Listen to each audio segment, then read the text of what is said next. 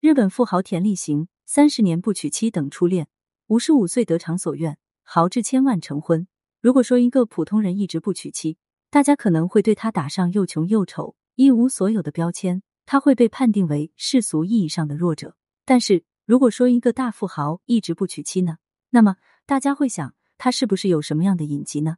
其实，这位富豪是一个日本男人，他拥有一亿多元资产，在广州等地的一些日资电子加工厂就是他投资修建的。他之所以一直不娶妻，是因为在他的心里面一直都藏着一个求而不得的人。富豪的名字叫做田立行，虽说是日本人，但是出生在台湾，也在台湾长大。当他还是青年小伙子的时候，他在台湾建中学校的一个派对上遇上了富家名媛何念慈。他穿着一身旗袍，素面朝天，不施脂粉也很美。田立行对着何念慈一见倾心，邀请他跳了一支舞。何念慈温柔的望着他，眼睛里面闪动着星星。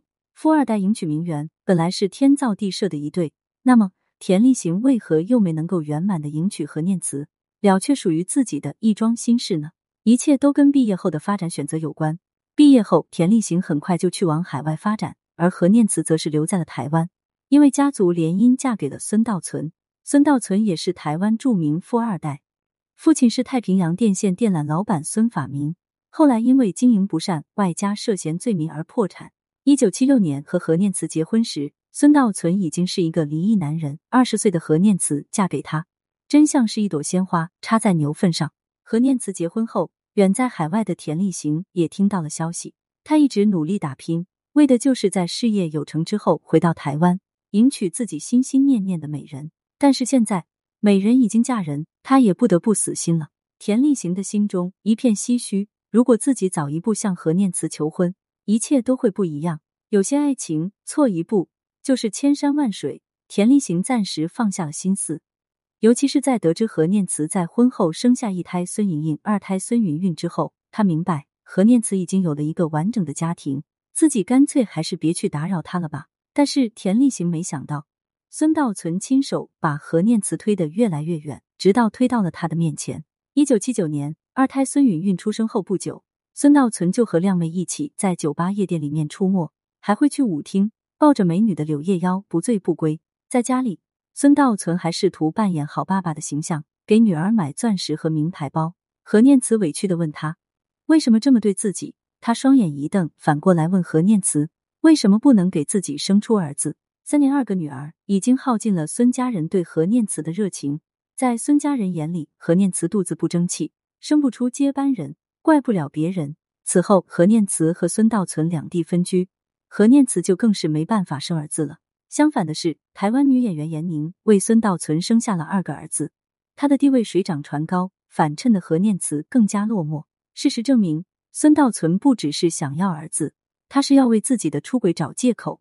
在交往十年后，孙道存一脚踢开给自己生了二个儿子的严宁，又爱上了张琼林。相比起孙道存的薄情寡义，田立行却一直痴情的等待着何念慈，其他女人他都不放在眼里。二零零七年，何念慈和孙道存离婚了，但是何念慈并没有变成豪门弃妇，她转身成为台湾元大证券副董事长，不再需要攀附豪门，她自己已经枝繁叶茂。当田立行得知何念慈离婚的消息后，他依然从美国飞去台湾，为何念慈送上无微不至的关切，并且希望她能够嫁给自己。得知田立行为了自己半生未娶，何念慈心里也很感动，但是他有些犹豫。自己到了这个年纪，还该结婚吗？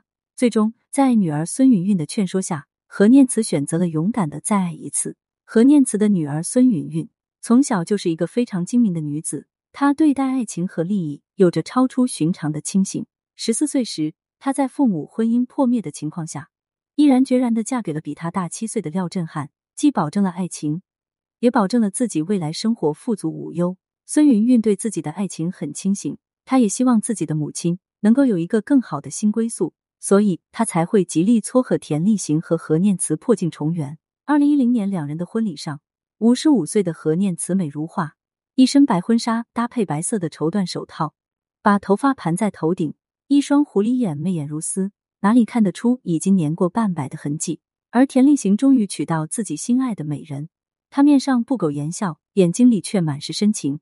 虽然是二婚。田立行仍然把这次婚礼办得很盛大，邀请众多宾客前往巴厘岛。婚礼的一切都是顶级配置，因为这是他的二婚，却是他的初婚，他当然想把最好的都给他。这一段缘是他等了三十年之后才换来的。他没有在佛前用百次回眸换一次相遇，但命运还是善待了他的等待，并且让他心爱的人换到了他身边。如今，何念慈和田立行两人得到了美满的归属。何念慈和孙道存的女儿也已经长成了如花似玉的姑娘，一家三代全都是豪门的顶级颜值。更令人啼笑皆非的是，何念慈的前夫孙道存如今已经负债累累，欠着七十四点五亿新台币债务，去世的时候都没有还清。在孙道存濒临破产边缘的时候，何念慈一家人都冷眼相待，没有对他伸出援手。于情于理。田立行当然不会去管自己妻子前夫的死活，而何念慈已经有了崭新的幸福了，他又何苦沉浸在过去的感情中无法自拔呢？爱情并不是善有善报，恶有恶报。不过在婚姻和爱情中，心存一些善念，对爱自己的人多一些温柔，执着的等待也会在今年后落下帷幕，换来一个更加完美的结局。对此你怎么看呢？欢迎评论区留言互动，更多精彩内容欢迎订阅关注。